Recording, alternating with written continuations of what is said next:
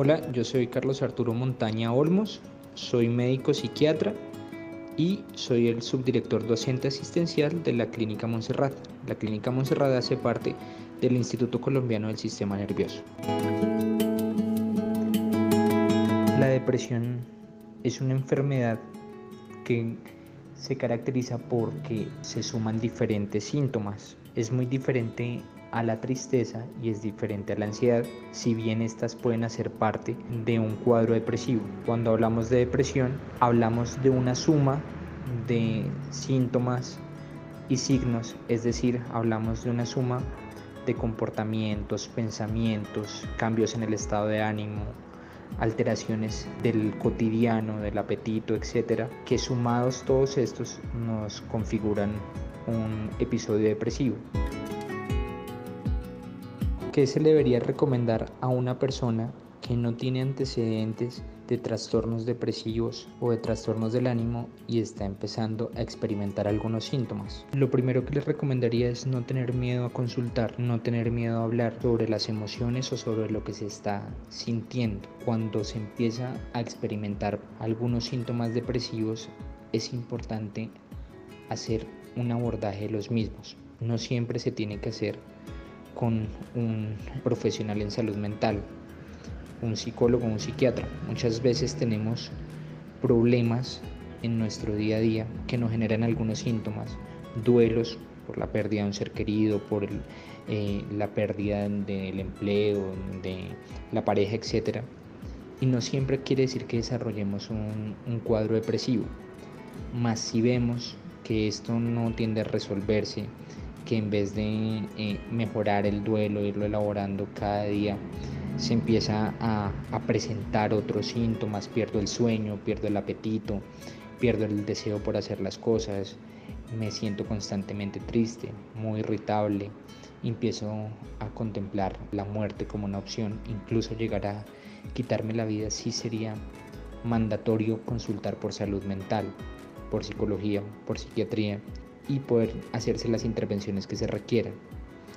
De lo contrario, también es eh, mm, esperado que uno ante un duelo tenga unas reacciones emocionales las cuales se pueden resolver y también depende de, de, mi estructura de personalidad, de los mecanismos de defensa que yo utilice, el cómo lo resuelvo.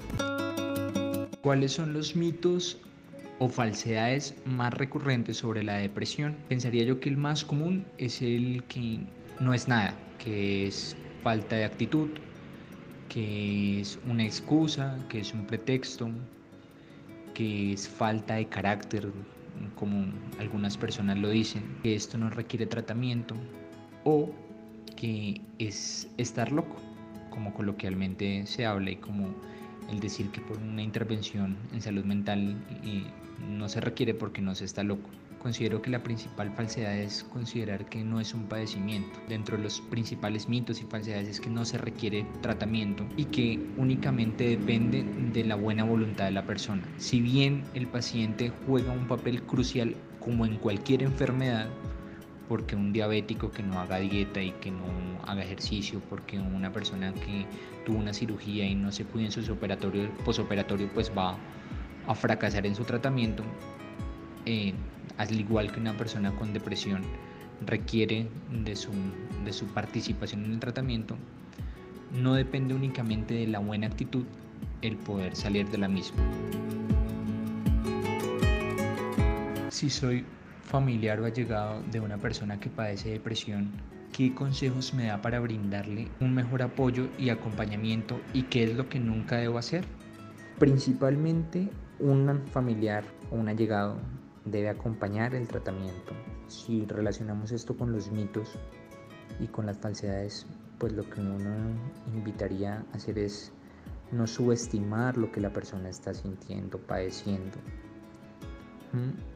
Eh, muchas veces caemos en, el error de creer que hay que eh, librar de toda emoción, de toda responsabilidad, de toda a la persona que padece depresión. Es decir, por ejemplo, no sé, si vamos a un chico, una chica que está estudiando, entonces como eh, no le vamos a, a exigir para que en el colegio, para que no se deprima más, ¿no? Ni mucho menos. Como toda enfermedad requiere un tratamiento, requiere una intervención efectivamente en lo que puede facilitar que yo me llegue a deprimir, mas no quiere decir que pierda mis capacidades como persona. Es importante involucrar a la familia en los tratamientos en que promuevan la adherencia tanto al psicofármaco si es que se indicó a la psicoterapia, a las diferentes intervenciones que, que haya recomendado el profesional en salud mental que esté atendiendo a la persona. Muchas veces la persona con depresión requiere que le motiven también pues a adherirse a sus tratamientos. Promover también buenos hábitos y hábitos de vida saludables. Eh, promover en la persona que mantenga hábitos de sueño, de alimentación, de rutina diaria, de actividad física.